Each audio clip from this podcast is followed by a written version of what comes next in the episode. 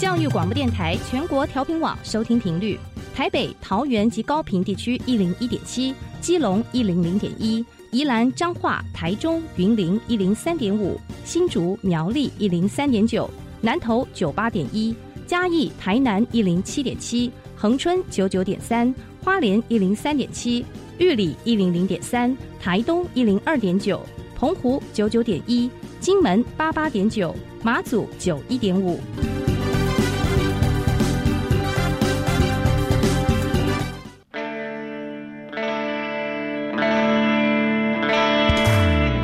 时时有惊喜，生活处处是学习。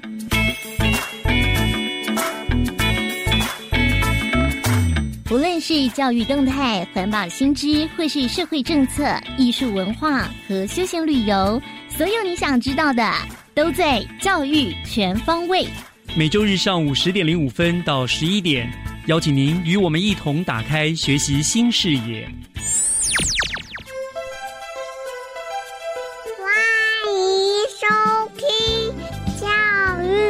全方位早安，各位亲爱的听众朋友们，欢迎收听二月九号的《教育全方位》，我是岳志忠。《教育全方位》是由教育广播电台和新北市政府教育局联合制播的节目。每一个礼拜，我们用三个不同的单元为听众朋友们介绍新北市教育擘画的愿景，并且分享各个局处促进社会教育的相关推广和活动的理念。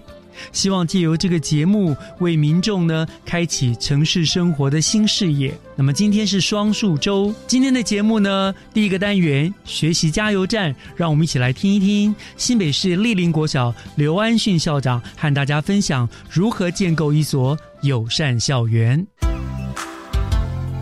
学习加油站，掌握资讯，学习加值。新北市立林国小在一百零八学年度教育部友善校园的评鉴中呢，获得了特优的这个殊荣哦。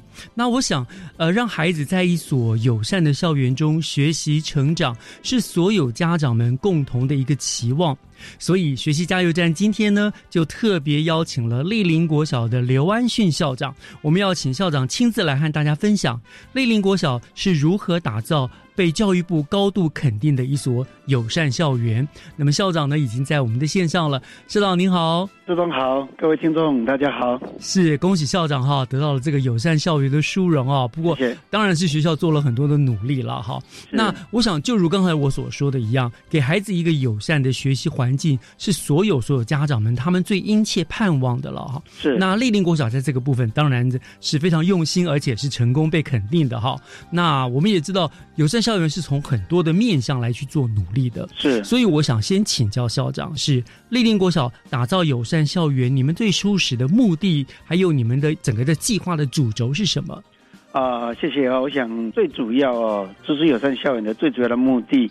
应该就是让每一个小朋友在这个校园里头呢，都能够快乐学习。嗯，那除了快乐学习之外呢，让每个孩子都能够独特的展现他自己。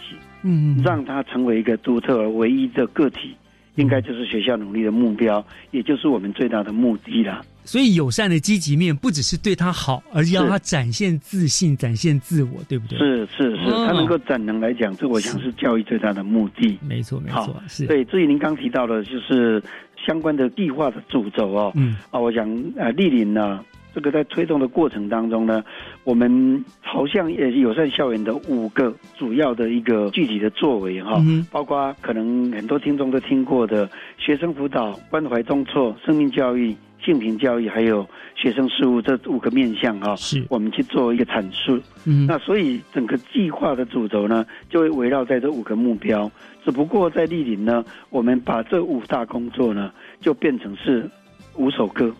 五首歌，哎，因为我们觉得用歌曲来搭配 哦，刚好莅临整个建筑的外观像一座城堡。对，所以我们在推的过程当中呢，也努力的把每一个教育的思维呢。都变成是一个比较朗朗上口的这样的一个动态的口号，嗯嗯啊，让老师小朋友他们都容易记。嗯，对对对，是哪五首歌？是不是可以给我们讲？例如说，我们的学生辅导，我们就叫做伴你成长之歌啊，伴你成长之歌。关怀中错，我们就叫做关怀迷途之歌啊。生命教育就是拥抱生命之歌，是性平教育就是友爱包容之歌。嗯，学生事务的话，我们叫做良善品德之歌。哇，那么透过这五首歌呢，我们的处事在推动啊活动的过程当中呢，就会从。这个歌的本身的意涵去做发想，嗯，那么例如说生命教育，我们就可以从学校的作为当中哈，让生命教育这个主题呢扣到每一个活动上面去。那么最终最终，我们是希望用生命来影响莅临校园里面的每一个生命。当然，最主要是让每个小朋友都能够获得适性的发展，是受到祝福，这才是最重要的。果然是友善校园哈，连这个硬邦邦的主轴主题，你们都用这种歌曲的方式、歌曲主题的方式来去呈现哈，让他觉得更亲近、更容易懂它了。这样对对。好，那在这五首歌五大主轴的这个方向之下呢，譬如说好了，你们在行政的部分，你们大概做了哪一些的规划呢？啊，我想哈，呃，所有的事情要能够让小朋友达到一定的学习成效，行政的规划我觉得是最重要了。那如果以丽玲的经验来做分享的话，哦，那非常的一个细密跟多元的学务处跟辅导处的行政作为。就是我们学校的整个行政的核心。嗯哼，那例如说，我们学校本身的学府团队哈，我们立林国小是新北市的友善校园辅导团的中心学校。哦，那么因为这个中心学校，让我们有机会处事之间能够有一个对话。是，好，那所以这个对话的结果，除了协助新北市之外，我想内化到我们自己校园来，我就是一个最好的经验。所以，通过行政的规划落实校园里面，它是一个最棒的一个基础哈。那又例如就是我们在学校里面呢，会结合立领的愿景。嗯。那么立领的愿景是关怀、希望跟卓越。是。所以我们在规划的过程当中呢，我们也把它同趣化。例如说，我们学务处他们就规划了一个对联，叫做“城堡有品，享赞立领”。好，那他说这是一种谐音哦，想赞就是最赞嘛，哈。那另外就是武艺立林，有品至上，是。所以我们会把武艺的活动，透过一些比较有趣、童趣的方式呢，融入在我们的行政规划当中。这是行政的部分。那么有了行政之外呢，我觉得行政最主要是要影响老师嘛。对，没错。所以老师在校内里面哈，他们加入所谓的。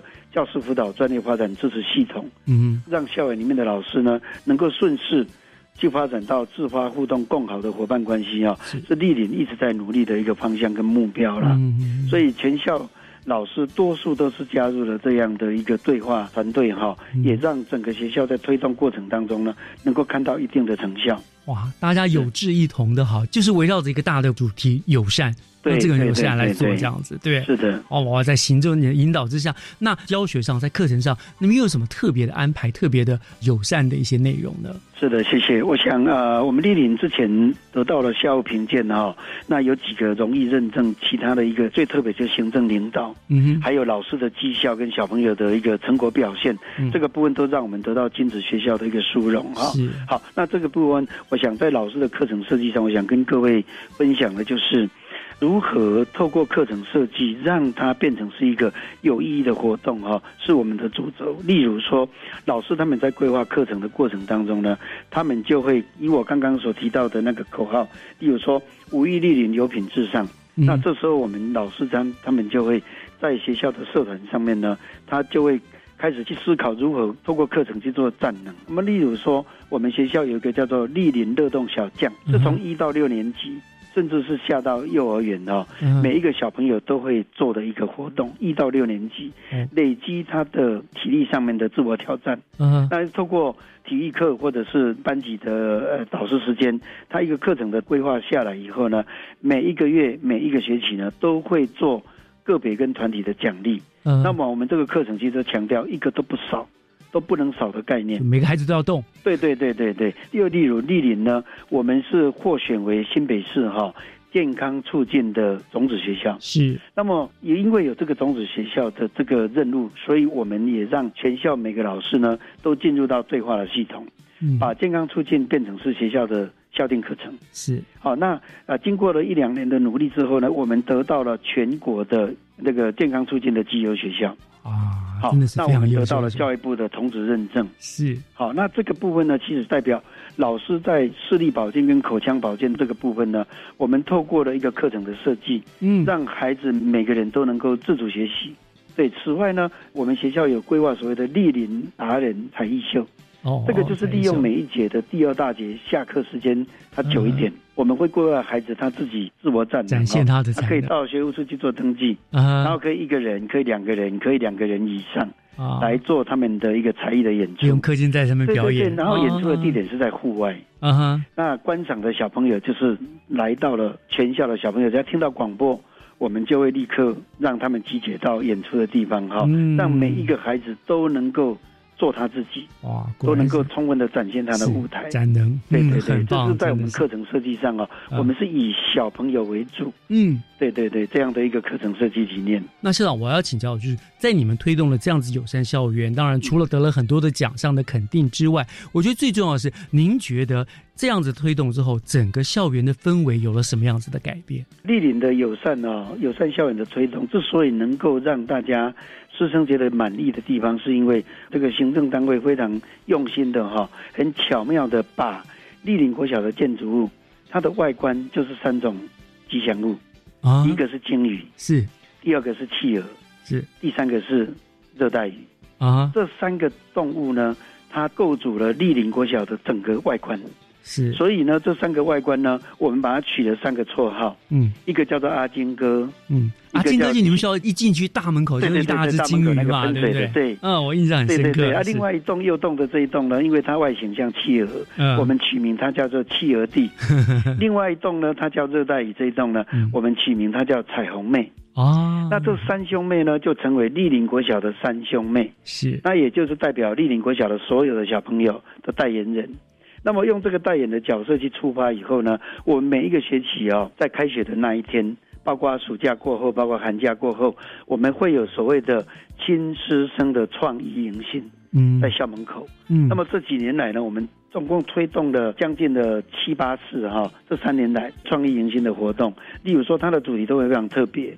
像这个去年我们用的是西游这个生土取经的历险哦，来强调老师跟孩子之间的那种美妙的互动，是。它会让整个社区哦变成是一个非常动态的能量。嗯。就在开学当天，整个马路的对面呢、塞满了家长，他们就想看看丽玲开学又有新的什么样的友善的感觉。老师在这个学校哦，他有了被尊重的这种尊严。嗯，对，因为透过这个部分呢，你会发现他的活动都是软性，是都是我孩子的童趣。嗯那么最重要是我们都看到了孩子的成长跟进步。嗯那当社区的家长，他用一种非常欢欣的态度来欣赏学校老师的这种带领的这过程当中，你就会发现，家长的资源一直走进来，是那种友善的态度哦，一旦融入到校园之后，你就可以看到所谓家校合作的概念。没错，对没错，对对对哇！光听校长这样子的描述，就可以感受到莅临国小真的是一所充满了爱与欢乐的学校，而且它影响到整个社区都凝聚在这个地方，大家都充满彼此这个互相的尊重，非常的喜欢、喜乐的那种感觉、对啊。，像我们家长会哦，也在这种友善校园的影响之下，他们从这个两年前开始，学校帮他们规划一个叫做家长亲子爱校体验日。是这个体验日实施的时间是在周休哦，可是我们老师是不到学校来的，是来学校是家长跟小朋友对他们进学校里面就帮我们来做厕所的清理啦、墙面的油漆啦、教室的修缮。那每一次我们这个主办这个活动哦，来报名的家长小朋友，他超过了五百人次。嗯，那哇这几年来帮我们节省的经费哦，嗯至少都在几十万以上了。哇，所以那这让学校你就会感受到人力的资源，其实它还是奠基在学校的友善的哦基础之上，对对不对这个基础？上友善已经够好。是哇，真的太精彩了！哇，非常谢谢校长。我想，所谓他山之石可以攻错哈，相信今天丽林国小您友善校园的分享，会是其他学校可以一个很好的借鉴跟学习的典范哈。也希望我们所有的教育工作者，大家一起努力，为孩子打造这种友善温馨的学习环境而努力。这样是是，我想今天就非常谢谢校长跟我们做的分享哦，感谢，谢谢校长。好，谢谢您。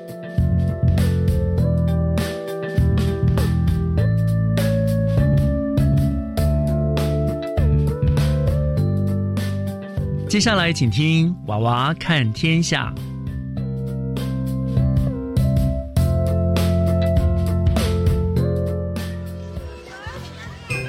听小朋友分享校园里的事，欢迎收听《娃娃看天下》。各位听众，大家好，欢迎收听《娃娃看天下》。我是新庄荣富国小郭展成，我是新庄荣富国小林君。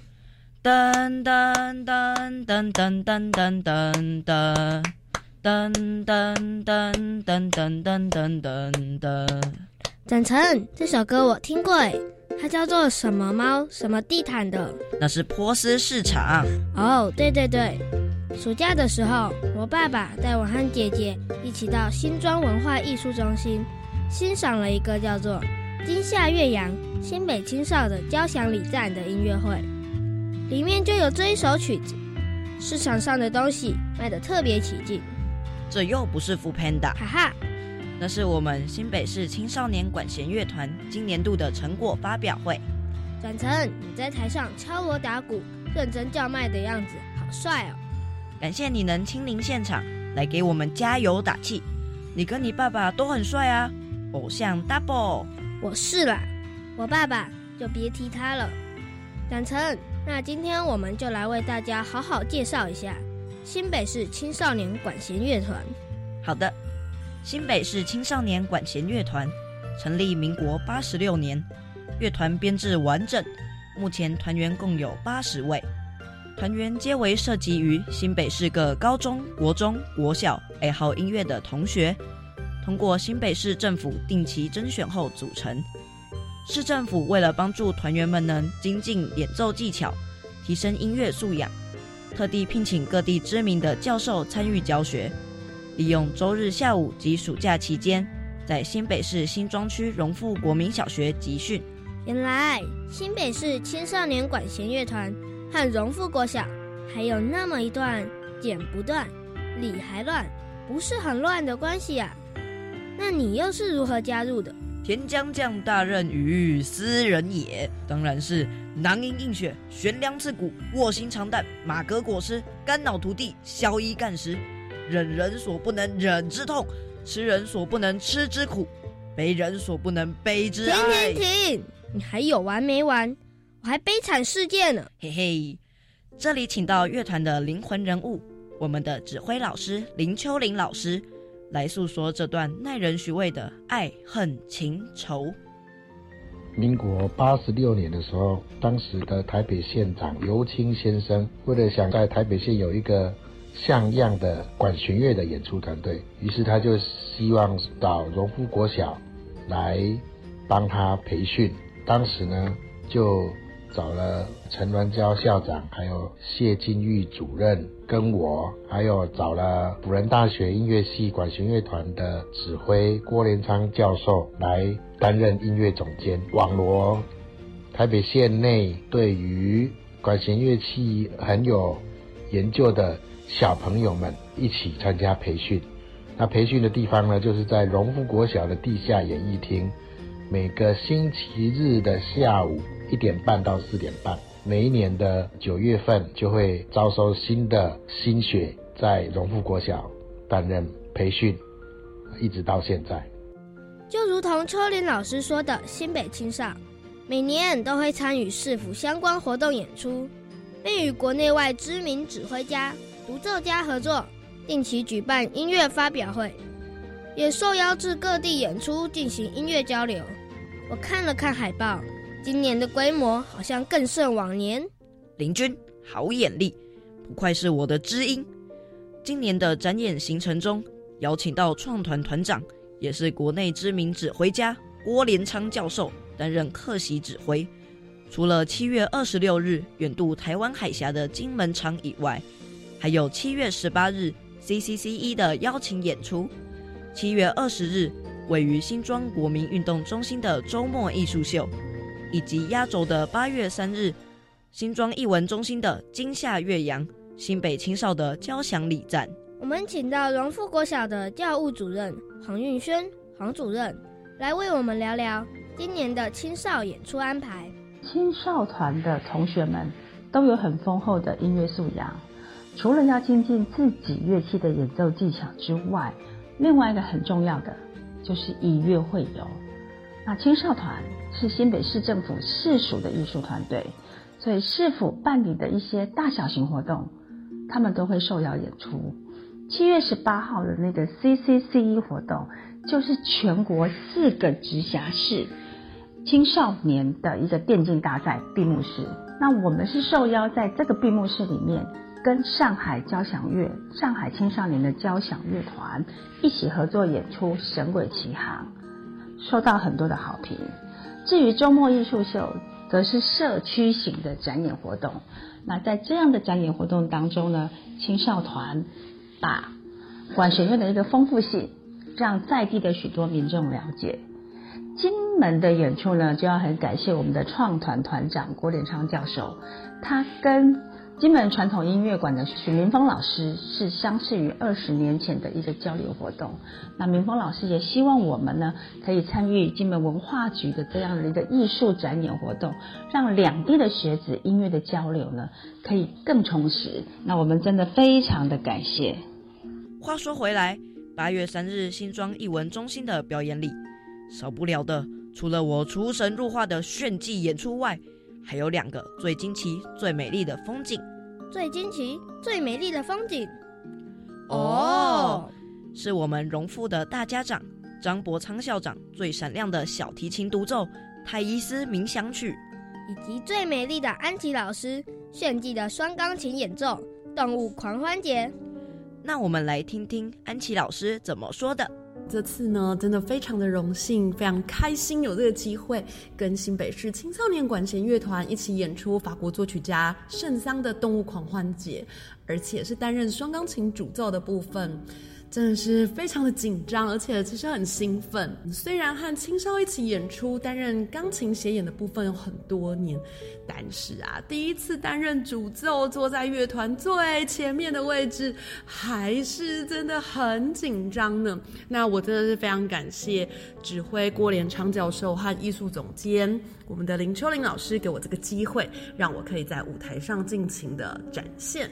这一次啊，也很开心可以跟我们学校荣富国小校长张伯昌校长一起来演出《泰伊斯冥想曲》。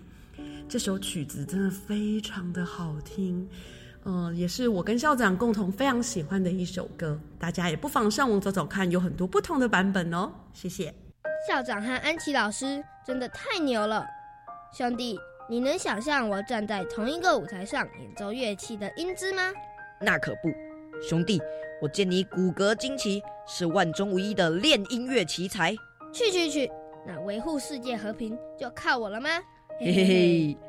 诚如简介上提到的，我们这群孩子更喜欢以乐会友，去涵育生命，以多元的音乐展演演绎古典乐曲的丰富性，在地乐曲的生活化。与流行乐曲的时代性。各位听众，新北市青少年管弦乐团竭诚欢迎你的加入。感谢您收听《娃娃看天下》，我是新庄荣富国小郭展成，我是新庄荣富国小林君，我们下次空中再会。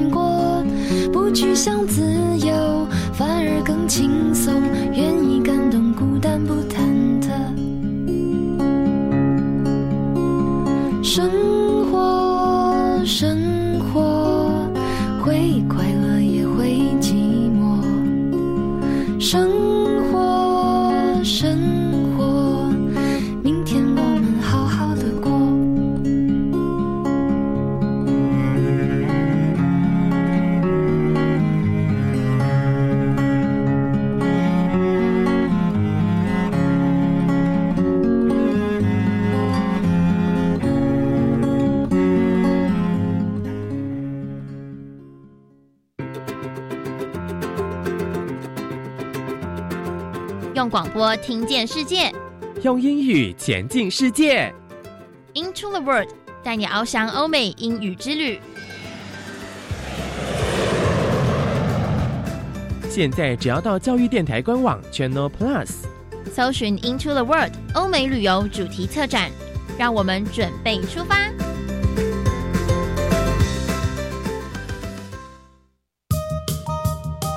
有网友介绍一个投资网站，每个月保证获利二十趴，哎，这么高的获利，就算股神都办不到，小心是诈骗。可是网友说他真的有赚到钱，你连网友的真实身份都不确定，怎能随便相信他的说辞呢？最近投资诈骗很多，要是网站突然关闭了，你的本钱找谁讨？投资还是找政府核准销售的金融商品才有保障。以上为刑事警察局广告。要如何将媒体素养教育融入教学课程当中呢？我想先让学生了解假讯息的意涵，教导学生面对假讯息时要如何分辨内容真假。对呀！我想用镜头说故事，透过自制媒体的练习，带领学生表达对媒体的意见，让学生也能动手做自己的媒体。更多讯息，请上媒体素养教育资源网阅览。以上广告，教育部提供。合唱无设限，我们是台北室内合唱团。您现在收听的是教育广播电台。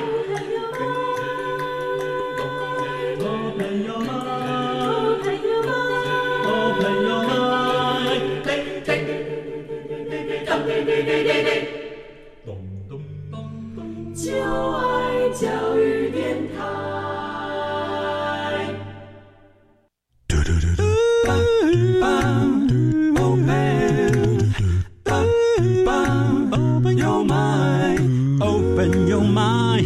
就爱教育电台嘟嘟嘟嘟嘟嘟嘟。打开您的幸福生活新视野，请听学习城市万花筒。欢迎您收听教育广播电台《教育全方位》节目，我是岳志忠。节目的后半段进行的单元是学习城市万花筒。提到板桥哦，大家都知道呢，它是新北市政府的所在地。近年来呢，它在各方面的发展都可以说是新北之最。而板桥呢，除了繁荣、除了进步之外，其实它也存在着许多值得玩味寻访的历史文化古迹。除了最有名的林家花园之外啦，像是四三五艺文特区、慈惠宫、接云寺等等呢，都是大家耳熟能详的。那今天万花筒的单元呢，特别要和新北市政府文化局文化资产科的吴伯勋科长来做一个访问哈，我们要请科长来为听众朋友们介绍另外一个古迹活化的好景点，那就是板桥放送所，以及呢板桥放送所他所办理的相关的活动。我们很高兴科长今天来到我们节目的现场，科长你好，主持人好，还有各位听众大家好。呃，谢谢科长今天亲自来接受我们的访，介绍这个对我来说是有点陌生的地方哈。对，我想不只是我啦，对许多听众朋友而言，板桥放送所真的是有一点陌生。所以我想先请问科长，这个放送所到底在板桥的什么地方？它原本的用途是什么？然后是不是可以这个先跟我们听众朋友们做一个介绍？好，那我先跟大家分享一下，那板桥放送所它是在板桥区民族路一百三十巷的六十七号的空间里面。那它外面的大建筑是一个中华电信，其实还蛮好找的。嗯，哦，那它是在里面的一个空地，大的中华电信的后面，到后面，对，没错。好，所以听众朋友，然后是后面，你不要在大马路上。找不到，所以难怪大家不太清楚。对，后面的巷子原来的用途是什么？板桥放送所，它在日本时代就盖好了。好，那它其实是日本时代的一个广播设施的一个地方。哦，那台湾有五个有放送站的一个地点。哦，那它是其中的一个。哦，那它是在一九三零年的时候，由台湾总督府的一个技师立山俊一建筑师所督造的。嗯，那这个建筑物的特色，它就是强调那时候是以现代主义的风格为主，所以它的建筑物上面是强调水平的线条跟弧线的一个形式。哦，那整个建筑看起来非常典雅，就是用线条来呈现它的一个曲线。哦，是这样子哦，原来还有一个这样子，真的是一九三零年，对，日据时代其实盖了很多的房子，真的都很漂亮。是是什么时候开放这个园区？过去真的没有听说过。好，那我们园区是在一百零八年的五月竣工。好，那我们就在六月底的时候，我们将园区的户外的部分我们先开放。嗯，好，那其实它的一个市定古迹的建筑物本体的部分，目前还在规划设计当中。是，那它到底有多大呢？它不在大马路上，我真的不晓得。它就是一栋建筑物，还是说您刚刚说还有户外户内之分？它有多大？哎，它将近一点七公顷哦，所以外面的绿地是很大。对，嘿，它外面绿地是非常大的。我还真不知道板桥还有这么大块空地。哎，那其实它的古迹的本体的部分，除了刚刚提到的建筑物之外，外面还有一个当时留下来的一个喷水池，也列为古迹的范围之内。嗯，那外面主要是一些绿地的空间。嗯，OK，好，你们开放了，好像还办了很多市民艺术参与的活动，为什么会要这样子？好，那这边我们跟听众分享一下，这个我们这个古迹是在民国一百零四年的时候，经过我们新北市政府把它指定为古迹，市定的古迹，对，市定的古迹。那它其实它的前身是中国广播公司在那边使用哦。那因为当时中广使用的时候是比较一个密闭式的，其实跟附近的居民民众比较没有那么亲密。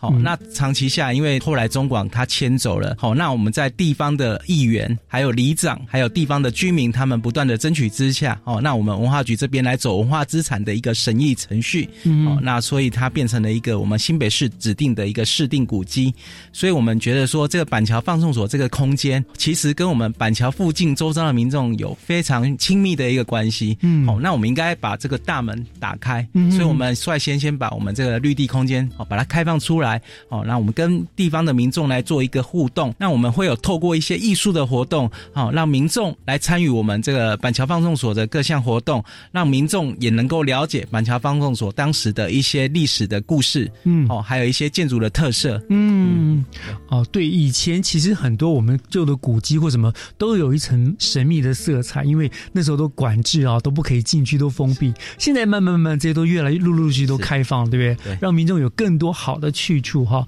好，我经常在那附近活动。我想谢谢科长，我以后也知道到那个地方原来还有一个这么好的地方可以去参观参观啊，这样子。您今天除了给我们介绍这个放送所之外，你还要介绍说放送所现在正在办一个什么立山俊一记忆的构作展的展出的活动，对不对？对。那您刚刚讲立山俊一是这个建筑的设计师，可不可以再帮我们介绍一下立山俊一到底是什么样的人？那为什么这次会想到以他的名字来办这个展呢？那还有这个展的主要的内容又是什么呢？好，那刚有提到立山俊一先生，他在一九三零年盖了这个板桥放送所的这个督办的这个建筑物。好，那其实他是本身是在台湾的总督府上班，就是现在的总统府，嘿，在那边上班。哈，那其实台湾有一些重要的建筑，其实都跟立山俊一有相关。最有名气的可能就是我们的台北邮局。哦，其实他也有参与到，是哦，对。那立山军一先生除了我们台湾各地留下的建筑之外，他当时还有率先把一些就是国外的一些建筑概念，把它引进到我们台湾。那我们现在耳熟能详的空心砖。其实是立山金一先生当初大量的使用的这样的一个元素，嗯哦，像我们板桥放送所里面有一些空心砖，那为什么需要空心砖？就是立山军一先生他在做建筑的构建的时候，为了减轻重量的，所以他做了一些砖头是里面是空心的。当时候的空心砖跟现在的空心砖或许长得不太一样，嗯，但是当时是立山军一在一九三零年代就已经把这样的一个空心砖的一个建筑，哦，把它引进到我们的台湾的建筑里面，嗯，那此外立山。金一先生其实他的足迹不止在我们北部地区哦，其实台南的一些都市计划的发展，也因为立山军一先生的一个关心文化古都嘛，哈，其实有很多的一个古建筑，在当时立山军一先生的关心之下，都保存了下来，而没有因为日本时代在开辟道路，就把拆除掉打掉。所以讲起来，立山俊一先生他不但自己本身是一位了不起的建筑师，很前卫，在当时来讲，他算是很前卫的，没错。而且对于我们台湾的建筑，其实有一个非常。非常重要的地位，对不对？哦，所以你们以他的名义来办这个活动。那这次的活动大概内容是哪一些呢？呃，我们这个活动其实是从去年的十二月十四号就已经开始。那我们的活动的展期会到今年的二月二十八号。嗯，那我们就是以立山君先生来当做一个主题。哈，他是我们板桥放送所的当时的一个建筑师。那我们这一次就以这个当主题。那我们邀请了一些教育、跟建筑、跟雕塑相关的一个专业人士，我们组成一个团队。哦，拿来。针对这个主题来举办了一个建筑的一个讲座，嗯哦，那有一些文件的展览，还有一些户外的一个装饰。那透过这些年轻的艺术家，哦，那跟我们当时的建筑师来做一个跨时空的一个对话。哦哦，很有意义的一个活动哈。我想，本身立山俊一这个人很值得我们的敬重，而且我个人我也非常喜欢那种哈，呃，像您说向前人致敬，然后也展出惊人作品那种跨界对话的各种那种动静类的展出哈。我所以我想，这个展出一定很有看头，特别是如果您对建筑有兴趣的话，哦，对。整个台湾建筑史甚至建筑发展史都有兴趣的话，都很值得去一看的这样子。对，对。了，这个展出需要收费吗？板桥放送所的空间是开放给民众自由参观的，我们没有收费。对，OK，好，那除了立山俊一这样的记忆的构作展出之外，好像资料上面显示你们其实目前还有其他的展示都在进行，对不对？呃，是没错哈。那刚有提到我们板桥放送所，它目前开放的户外空间其实树木茂密哦，那很多树木长得非常繁盛。嗯，好，那我们这次有个艺术家叫李耀生先生，那他特别就做了一个艺术作品，蛮特别的。好，他的名字叫一种树的森林的一个创作。那他这个创作元素是以工业机械大量的复制的一个技术来做出一些树叶，就是你看到的那一棵树是工业的题材所做出来的一棵树。哦，那因为刚好跟我们当地的一个一些大树可以做一个对话。那此外，因为我们现场有很多的一个大树，那有一个艺术家简俊成艺术家哈，那他就把他的一个鸟笼的一个创作就挂在我们这个板桥放送所的户外空间的大树上，哎，那就显得就是说我们人类的一个活动跟我们这个森林哦，这个树木的一个互动非常的一个亲近哦，那变成一个艺术作品哈，也也可以让民众来做一个互动，我觉得很好玩啊，就是这个工业的那个作品对，然后它的名称叫做一种树的森林，这非常诗意，有一种工业跟艺术与诗的一种冲突的美感，这样对，没错，很有意思啊，它其实整个在户外的展出，对，都是在户外空间，是哦，所以因为你们户外空间很大，所以可以做很多这样的展出，对，哦，OK OK，你刚刚说的，所以都不需要门票嘛？那刚刚说室内的话还没有开闭，哎，我们目前板桥放送所目前就是古迹本体的部分，就是还在规划设计当中，但是它整个园区有两个空间，就是一个当时候的一个仓库跟当时候的一个车库，嗯，我们先把它整修完毕了，所以有一部分的展示内容哈，比如说立山俊一先生的在台湾的历年的一个事迹，跟在各地的一个建筑物的一个介绍，我们就是在室内空间，就是在那个仓库里面跟我们的车库里面来做展示，哦，所以还是有室内室外之分。哎，对，好，开放的时间大概都是什么时候？呃，板桥放送所它每天开放的时间是上午的七点到下午九点，那我们欢迎到那么晚哦，对，民众都可以来踊跃的来使用这边的一个非常大的绿地。晚上你们会有特殊的灯光吗？呃，我们晚上还是有夜间照明，是哈，哎，蛮多民众选择在那边来做一个休憩、哦散散步的一个好的天地，这样。啊，我真的不知道我们板桥还有这么一块世外桃源，好好，这个一定要找机会过去一下哈。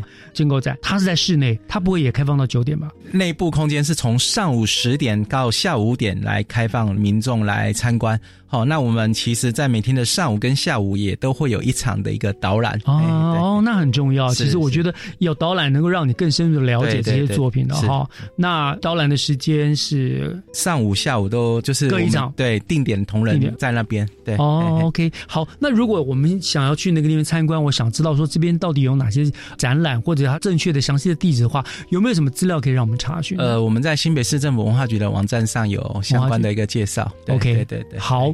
我想呢是非常精彩，也是让我们知道了板桥有一个新的好去处哈。那聊到这个地方，可让我们稍微休息一下，听一段音乐。回来呢，我们再来跟大家进一步的介绍这个放松所还有什么好玩的地方，好不好？好，好，我们稍后回来。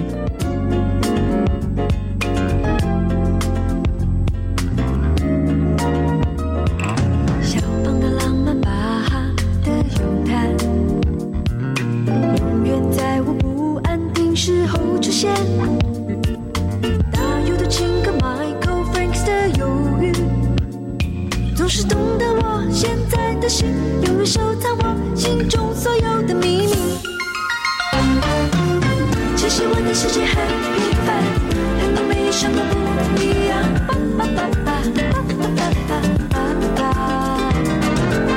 其实我的世界很平凡，和你没有什么不一样。陪着我，分享我所有。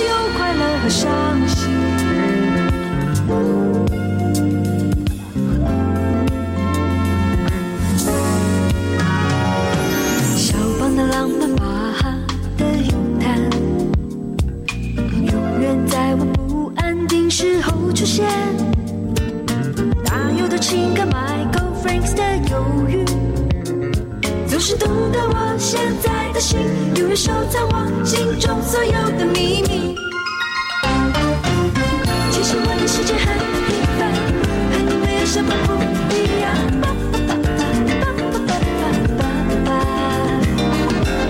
其实我的世界很。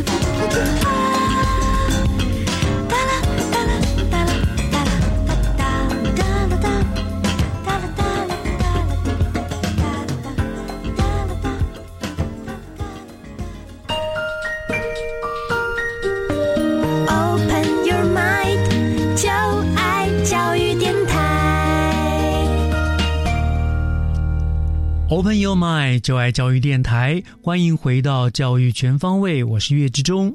今天我们学习城市万花筒的单元呢，为大家请到的呢是我们新北市政府文化局的吴博勋科长啊，他来为我们介绍一个对大家来说可能都有点陌生的一个新的好去处，那就是我们的板桥放送所。那么他们现在呢特别的有一个展出叫做立山俊一记忆的构作哦，那以及其他相关的活动的展出。那听众朋友们如果想要知道详细内容，都可以到我们文化局的官网去查询。那是一个非常值得去的一个板桥的一块，我觉得是处女地吧，哈，很值得去的一个地方哈。接下来呢，我想要请教科长，就是科长，您说其实开放没有多久嘛？去年去年的六月二十九号完工之后开放的。开放之后，这是办的第一个活动，还是你们之前已经办过了一些活动？呃之前也办过一些活动，大概是哪一些活动那我这边来说明一下哈，嗯其实我们在去年有跟我们在地的一个文史团体方桥文化协会来一个合作，嗯，那以我们板桥在地的故事来作为一个主题，好，那我们来展示板桥的一个历史发展跟板桥放送所的一个相关历史，好，然后让民众可以透过这个展示，能够了解我们板桥当地有哪些故事，也诚如刚刚主持人也提到，林本源园邸林家花园，其实跟我们板桥有非常深的一个历史发展的一个脉络。此外，我们每年的九月哦，是我们古迹日的时间。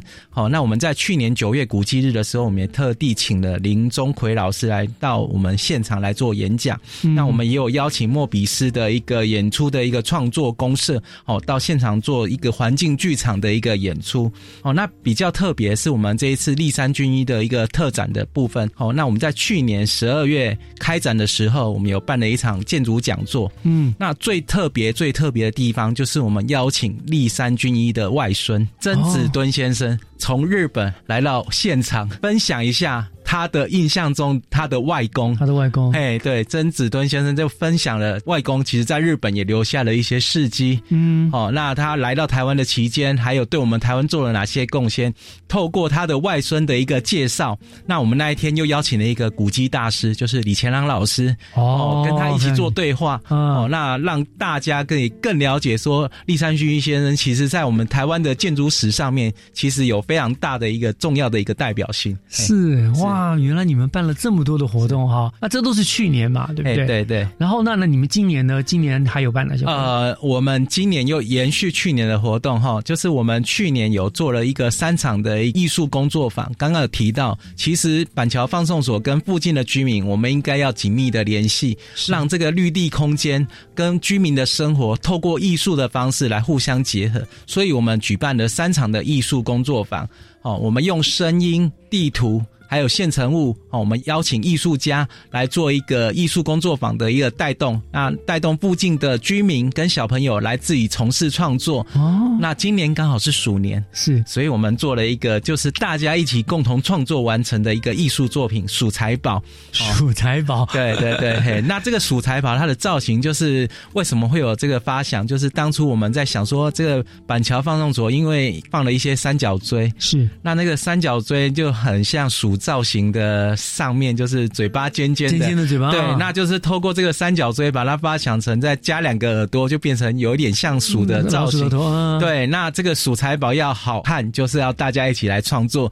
那很多小朋友他家里有可能有不需要的玩具，哦，那很多现成物就把它装饰在这个鼠财宝上面，那就变成大家一起共同创作完成的一个艺术作品。那目前就放在我们板桥放送所的户外空间。哦，听起来相当有意思。就是你们不只是一个呃文化的呈现了，你们也跟附近的居民做了一个结合，对不对？对，共同创作，真的就是一个古迹的活化的一个很棒的一个例子，这样子哈。所以听起来你们的展出还蛮频繁的哈。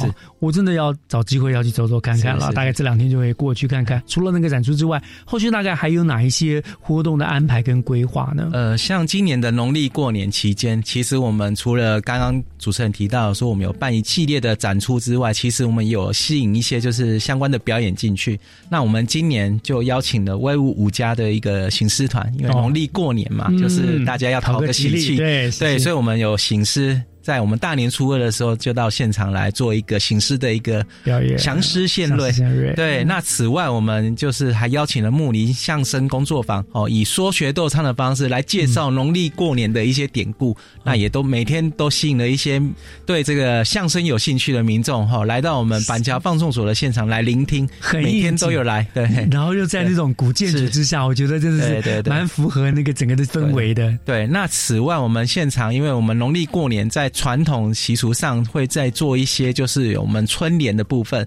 哦。那我们这一次现场特地有艺术家，就是用捐印的一个方式，让民众可以自己 DIY 哦，自己来捐印这个有鼠的造型的一个吉祥的图案的春联的作品，这样。是非常非常热闹，这样子。哇，我都错过了，但是以后会知道可以去那个地方走走了。好，好，这是你们在今年春节的规划的活动嘛，对不对？那未来呢，在这个除了那个展出展出完毕之后，还有没有新的计划呢？我们预计在三月中到五月中旬，我们会提供给我们台湾各地的一个大学生。我们知道大学生他们毕业的时候都必须要一个做一个毕业展哦，很多种科系都需要，很多科系都需要做毕业展。那我们希望我们提供板桥放送所这样的一个空间，让一些大专青年的一个同学，哈，在应届毕业的时候不用烦恼说他的场地要在哪里，所以我们提供了一个三月到五月的档期，好，那让我们这个大专青年把他的一个毕业的成果展，我们到时候会部分会移师到我们板桥放送组来做一个展示，那到时候也是一个免费的一个展示，欢迎我们有对青年艺术创作有兴趣的一个朋友，到时候三到五月也能够到我们现场来看一下青年艺术家的一些艺术呈现。哇，这个也很重要，因为你知道，尤其像做艺术科系的学生，他们真正毕业就说刚刚所说的，他们必须有所呈现。对，那有的时候为了找地方放这些艺术作品，他们也很伤脑筋，对，要去租借，要去拜托啊，什么样的，对不对？哇，那这很棒，给学生一个很发挥的舞台。那目前已经有学生来跟你们做接洽了吗？对，目前都已经在接洽当中了。是，我我猜想应该是那个台艺大的人，对，有在地原因，因为就在地原因嘛，对不对？对，哦，这样很不错，真的很棒，很棒。除了这个给学生很多舞台之外呢，你们还都会有定期的一些展出嘛，动静态的嘛。对对对，嘿，哦，除了就是刚刚提到的这个展示之外，就是说我们其实它是本身还是古迹嘛，那古迹我们还是要回到文化资产的部分。哦，那其实我们文化资产它要修复跟一般的建筑物要修复其实是比较不一样的。嗯，它必须要有一个调查，就是去研究它当初的工序工法，所以它有一个修复或再利用的一个计划。执行完毕之后，它才能做规划设计。哦，那我们现在的建筑师是詹义宁建筑师，他现在在规划设计当中。那我们希望建筑师今年能够把西部设计的部分来完成。那我们预计在今年的下半年能够来做一个板桥放送所本身古迹本体的一个修复工程的一个开工。啊哦，那我们目标是朝向希望在一百一十一年的时候能够完工来启用。哇，这非常期待这个，而且我觉得这个是已经急不得的啦，不像以前我们真的以前对于文化保存概念比较不好，就很粗糙。这个旧的古迹我们就修复，然后就以我们的想法弄，结果整修出来就是四不像，对不对？让大家哎诟病的很丑的样子。哎，刚刚主持人讲的很对，就是为什么我刚刚提到说那个古迹的整修跟一般建筑物不一样？嗯，因为我们古迹是要整旧如旧。对，你如果修完之后变成一栋新的建筑物，那就失去它原来的意义。所以刚刚才会提到说，他在规划设计之前，他必须要去调查研究，他要去调查当时的绿山军医的建筑师，他为什么要用这些材料，嗯。为什么要这样设计，而不是用法对对对对？对，甚至那些工法，而不是说整个整修完之后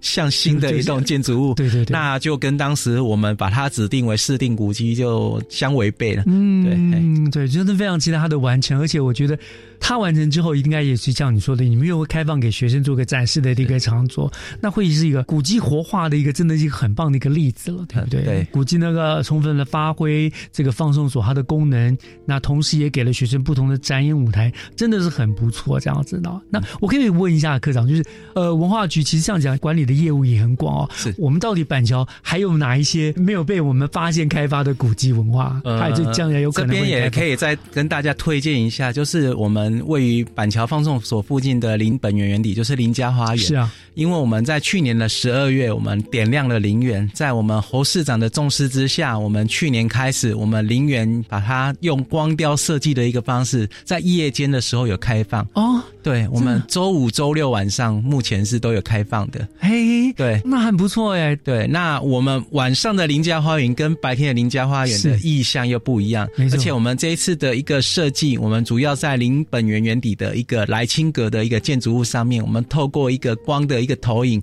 因为陵园里面有蛮多就是以蝴蝶为元素的一个造景，啊对对不管是对漏窗户啊对对对。那我们这一次蝴蝶，它就跑在我们这个莱清阁的这个建筑物上面，透过光的方式把它投影在上上面。那我们也跟民众推荐，就是说你到板桥放送所走走之外，你也可以再到我们林本园很底近对，那每个礼拜五跟礼拜六的晚上，我们是会延长开放到九点。哇，那我们还有光雕秀，那欢迎民众一起走到我们林家花园，感受一下那个穿梭浪漫的一个氛围，思古幽情的氛围，哇，这个我一定要去，因为林家花园去过太多趟，另外一种氛围很棒。那那请问他那个我们开放都是花园嘛？他们住宅的部分到底什么时候还会再开放啊？呃，我们山落大错的部分，其实它是技师工业林本源私有的。对对，那其实我们有跟他们相配合，就是它是采定时定点的方式开放，就是每天有限定几个场次这样。哦，因为我从来没有进，好想进去，就从来没有机会进去过。原来是定时定点，所以你要先预约。对对对。哦，了解了。好，我想很高兴呢，今天呢，这个文化资产科的科长呢，亲自来到我们节目现场中呢，跟我们介绍了这个很棒的这个板桥放送所，对，以及它一些相关的活动啊。我想真的很棒，也很难得，也欢迎呢各位听众，不管是大朋友啦、小朋友啦，一起都能够放慢步调啊，远离城市的喧嚣，到板桥放送所的园区内，感受不一样的一个艺术文化的氛围。今天要再一次感谢，谢谢科长接受我们的访，问，谢谢主持人，谢谢各位听众。以上就是二月九号星期天的教育全方位，感谢您的收听，我是岳志忠，祝大家每一天都平安健康，我们下个礼拜天见喽，拜拜。不是我喜欢幻想。